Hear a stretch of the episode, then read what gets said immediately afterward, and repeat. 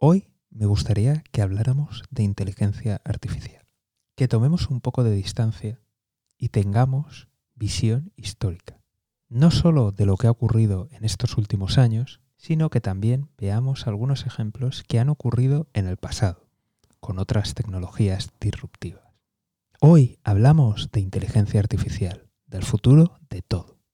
Muy buenas, te doy la bienvenida al podcast del economista José García. Como siempre, seguimiento y suscripción. Te voy a poner un ejemplo.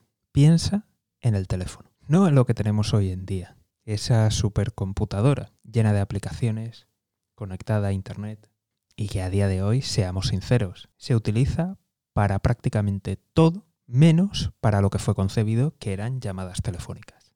Fotos, vídeos, correos, editar, trabajar, mensajes de texto, mensajes de audio. ¿Cómo comenzó todo esto?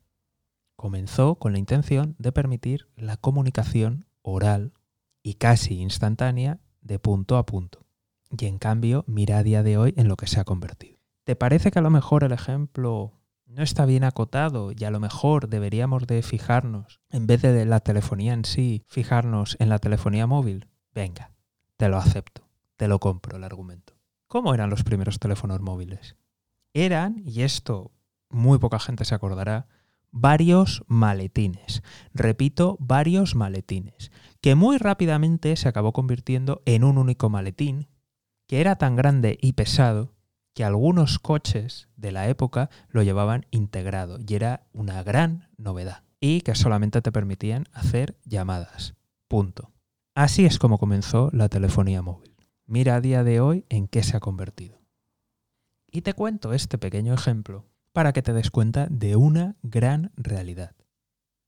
Y es que muchos de los inventos y de las tecnologías más disruptivas, el uso que al final se le acaba dando, poco tiene que ver con el original.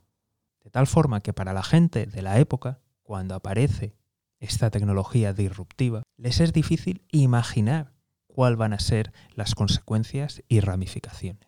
Incluso a las propias personas implicadas en el descubrimiento. Y esto tiene mucho que ver con la inteligencia artificial.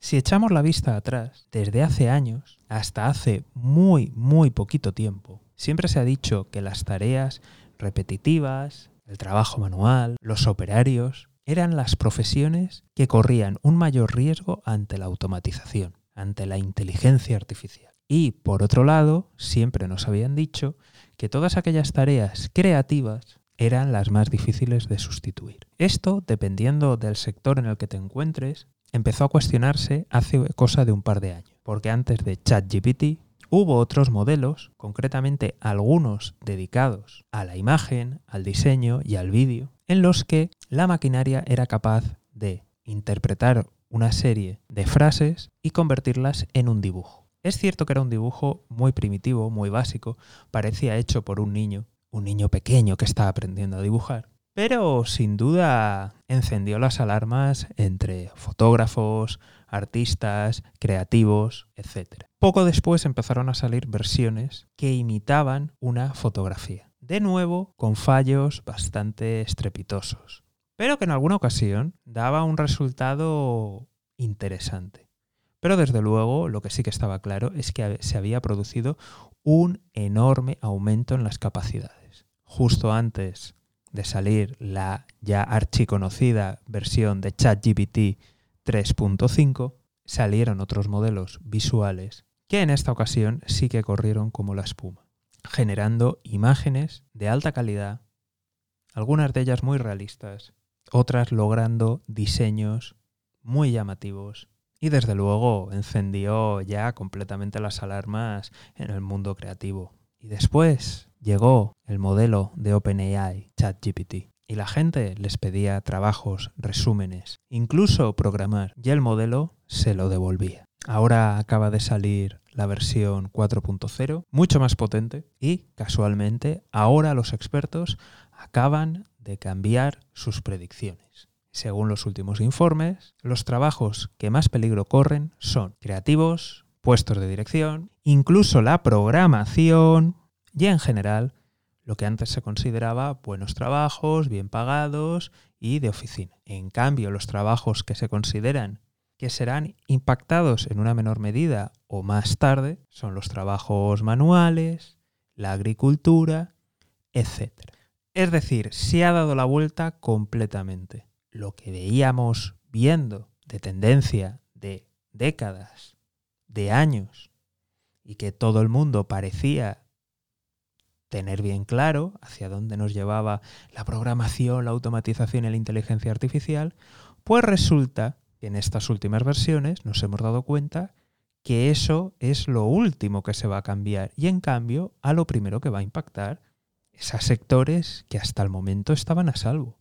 Y ahora la pregunta es, ¿en qué punto del desarrollo de la inteligencia artificial nos encontramos? Nos encontramos en ese punto en el que aún no somos capaces de identificar cuál va a ser la aplicación masiva, la aplicación súper disruptiva, o justo acaba de pasar. Y esto tiene unas consecuencias muy importantes. Si esto aún no ha pasado y seguimos, muy probablemente muchas de las profesiones que creemos que van a ser afectadas e impactadas, es posible que no lo vayan a ser tanto, que a lo mejor esas personas, esos profesionales van a ser sustituidos no por una inteligencia artificial, sino por otro profesional que va a utilizar una herramienta específica de inteligencia artificial para ser más eficiente, más eficaz, más rápido.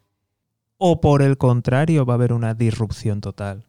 Se va a crear una aplicación que hace innecesario esos profesionales o inviables económicamente tener a esos profesionales. Y cualquiera va a dar los resultados óptimos. Con esto, con el capítulo de hoy, sobre todo, y con estos ejemplos, lo que quiero que quede bien claro es, estamos en un momento de cambio, vienen disrupciones, hay que estar muy atentos porque lo que hasta hace un par de años dábamos por hecho ha cambiado. Lo que hasta hace unos meses estaba aceptado ha vuelto a cambiar. Y en estas semanas ha vuelto a haber cambios en función de los resultados. Así que creo muy conveniente que todas las personas que estamos en el mercado laboral, todas las personas que somos freelance, que somos autónomos, que tenemos un negocio, tenemos que estar muy, muy atentos por lo que puede venir, independientemente del sector en el que estemos. Porque pueden venir cambios de tipo añadir algún tipo de herramienta, pero también creo que van a venir cambios de fusilamiento de algún sector. Y no está nada claro cuál de estos dos cambios se va a vivir, ni cuál de los sectores va a recibir herramientas o disrupción total. Pero lo que sí que queda claro es que muchas empresas, muchos negocios, ni se lo ven venir, ni se lo plantean y van a ser arrasados. Y esto te lo puedo asegurar yo. No solamente te lo puedo asegurar como profesional, sino te lo puedo asegurar como persona que siempre le ha interesado la empresa, los negocios y está atento. ¿Cuántos de los negocios, de las personas que son autónomas, conocéis que lleven las cuentas al día? Que sí, que cuando toca presentar impuestos se hace, que cuando cerramos el año se hace, pero mientras tanto, ¿quién lo hace? ¿Qué empresa, negocio u organización utiliza los datos para tomar decisiones? Porque ya hemos superado la primera barrera, que es tener los datos y tenerlos a tiempo y al día. Pero la segunda es, ¿quién utiliza esos datos para tomar decisiones? Y ahora vamos con la tercera. Si tienes los datos, ¿los usas para tomar la decisión? ¿Vuelves a utilizar los datos para revisar que tu plan va acorde? ¿Tienes un plan B? ¿Haces rectificaciones? Pues señoras y señores, tomen nota, empiecen a mover el culo, porque lo que viene es fuerte. Y como siempre, si no te quieres perder nada, seguimiento y suscripción.